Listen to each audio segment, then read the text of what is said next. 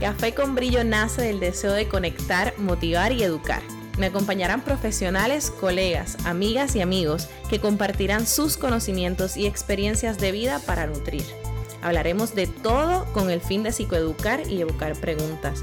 Será un espacio libre de juicios y constante aprendizaje, donde también se fomentará la importancia de cuidar la salud mental. Muchas veces nos encontramos diciendo estoy en depre o tengo depresión cuando nos sentimos tristes o no nos queremos levantar de la cama. Hoy quiero ayudarte a distinguir las diferencias entre la depresión y la tristeza. Hola a todos, a todos y a todes y bienvenidos a otro episodio de Café con Brillo. En el episodio de hoy vamos a hablar sobre esos síntomas, puedo decir, esa sintomatología que está presente durante la depresión y que muchas veces confundimos el término tristeza o la emoción de estar triste con estoy en depresión. Pero eso es mucho más complejo que eso. Todos hemos sentido tristeza en algún momento de nuestra vida debido a un duelo o a un divorcio, enfermedad, pérdida de trabajo o por muchas cosas más. En la tristeza, estos sentimientos de dolor tienden a bajar, o sea, a disminuir o perder esa intensidad mientras va pasando el tiempo. ¿Qué quiere decir esto? Que no se queda estáticamente, que no se queda fijo ese dolor. En cuanto a la depresión, esto es un diagnóstico de salud mental. El Manual de Diagnóstico y Estadístico de los Trastornos Mentales, conocido como el DSM5, presenta unos síntomas particulares que la persona debe experimentar durante un cierto periodo de tiempo para cumplir con un diagnóstico de depresión. Así que se sale de lo que es la tristeza común. Aquí voy a hacer una pausa para recordarte que un diagnóstico no define quién eres. Y te lo voy a presentar de una manera simple. Imagínate un jardín lleno de muchas flores bien bellas, espectaculares. Y de momento nos damos cuenta que hay una flor menos brillante que las demás. Cuando te acercas a ella, puedes ver que está enferma ¿Y cómo lo puedes notar? Pues mira, tiene los pétalos oscuros y el tallo está doblado. En ese momento, tú vas a hacer lo posible por sanarla y buscar la manera de que ese brillo regrese a ella. Las flores somos las personas. La depresión o cualquier otro diagnóstico es lo que les resta el brillo. Sin embargo, la flor nunca dejó de ser flor. Así como nosotros nunca dejamos de ser personas. ¿Y qué necesita la flor? Pues ayuda de otros para recuperar su brillo. El DSM5 recoge los diferentes diagnósticos de depresión en un grupo llamado trastornos depresivos. Así que simplemente la depresión, como nosotros la conocemos, eh, dentro del DSM5 se llama trastorno de depresión mayor. Entonces, este trastorno representa como ya les dije antes, el trastorno clásico dentro de este grupo. Y para anotar las características, pues les voy a decir más o menos, en resumido, cómo nosotros podemos ver este trastorno. Pues se caracteriza por cambios en cómo nosotros nos vemos, en cómo pensamos, perdemos la motivación o el placer que sentimos ante diferentes cosas que nos gustan, sentimos desesperanza, aumentamos o bajamos de peso, dormimos demasiado o casi no dormimos, nos ponemos lentos, lentas o inquietes, nos sentimos sin energía, o sea, en la cama todo el día, por ejemplo. Sentimos inutilidad, nos sentimos culpables, podemos llegar a aislarnos o alejarnos de las personas, hasta pensar en la muerte. Así que estos síntomas que yo te acabo de mencionar deben influir significativamente con nuestras actividades diarias, con nuestro trabajo, nuestra universidad, con nuestra familia, con nosotros mismos, mismas, mismes. Entonces me gustaría aclarar que las personas deben cumplir con ciertos síntomas, no necesariamente todos, para entonces recibir el diagnóstico. Y además debe cumplir con un periodo de tiempo como les mencioné antes. Entonces, ¿Qué es lo que causa la depresión? Pues mira, los cambios que ocurren en la química de nuestro cuerpo junto a los procesos de pensamientos y situaciones presentes en el diario es lo que lleva a sentirnos deprimidos o deprimidas o deprimidas. Principalmente el desequilibrio ante aspectos mentales y emocionales de la vida. Esto es una pregunta a los 58 mil chavitos. ¿La depresión puede tratarse? Sí, la depresión puede tratarse con éxito. Los psicólogos y las psicólogas están adiestradas para ayudar a las personas a recuperarse de ella. Y quiero hacer un pequeño paréntesis o un freno. La depresión no es signo de debilidad. ¿Ok?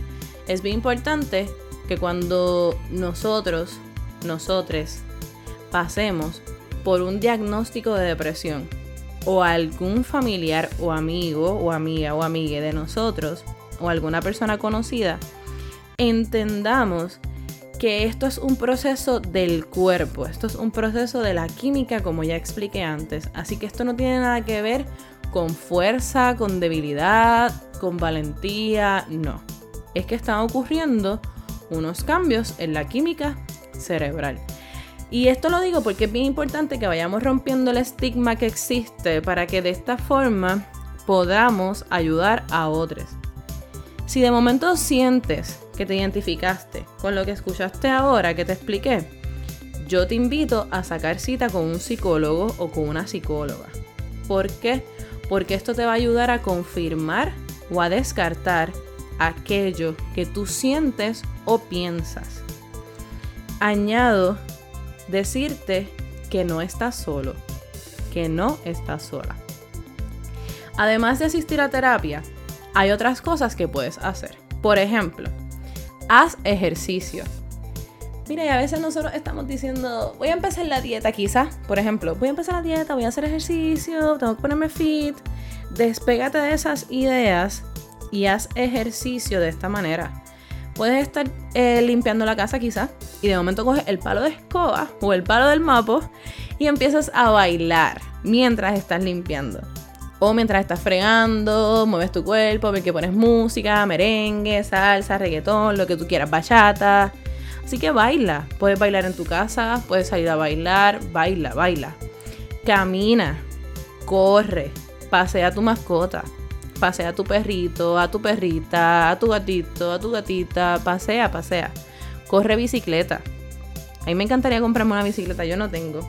Pero anyways, corre bicicleta. Lo importante es que obligues a tu cuerpo a moverse. Actívate.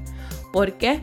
Porque en un proceso de, depresión pasas significativamente, o sea, eh, tiempo significativo en la cama pasas tiempo significativo sin moverte porque simplemente sientes que no tienes energía. Así que tú mismo, tú misma, tú misma tienes que sacar y obligarte a moverte. Otra cosa que te puedo decir es que te alimentes bien. Como dije antes, la depresión puede afectar tu alimentación. O comes mucho o no comes casi. Las frutas te brindan energía y también, mira, intenta mantener un horario de comida.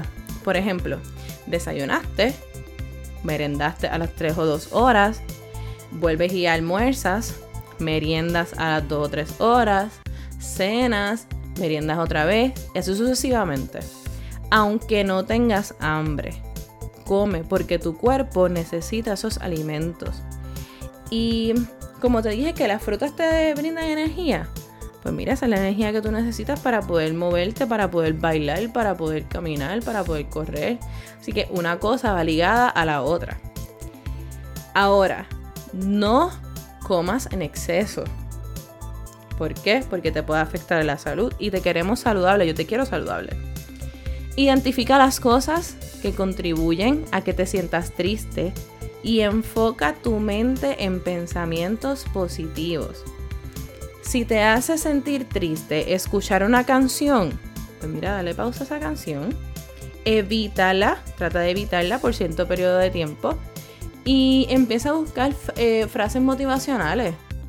Y puedes analizar esa frase, qué, qué te quiso decir esa frase, cómo yo puedo eh, poner esa frase en mi vida, ¿verdad? Como, como yo la puedo poner en práctica en mi vida. Y así sucesivamente.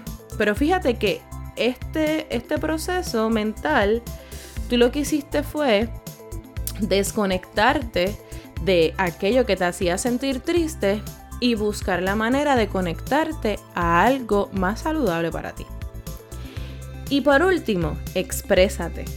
Puedes sentir tu mente bloqueada o falta de creatividad mientras pasas por un proceso de depresión.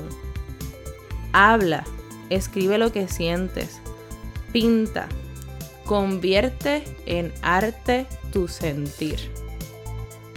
Hay muchos pintores eh, y muchas pintoras que utilizan su dolor y lo expresan en papel, lo expresan en paredes, en murales, lo expresan em, en la computadora.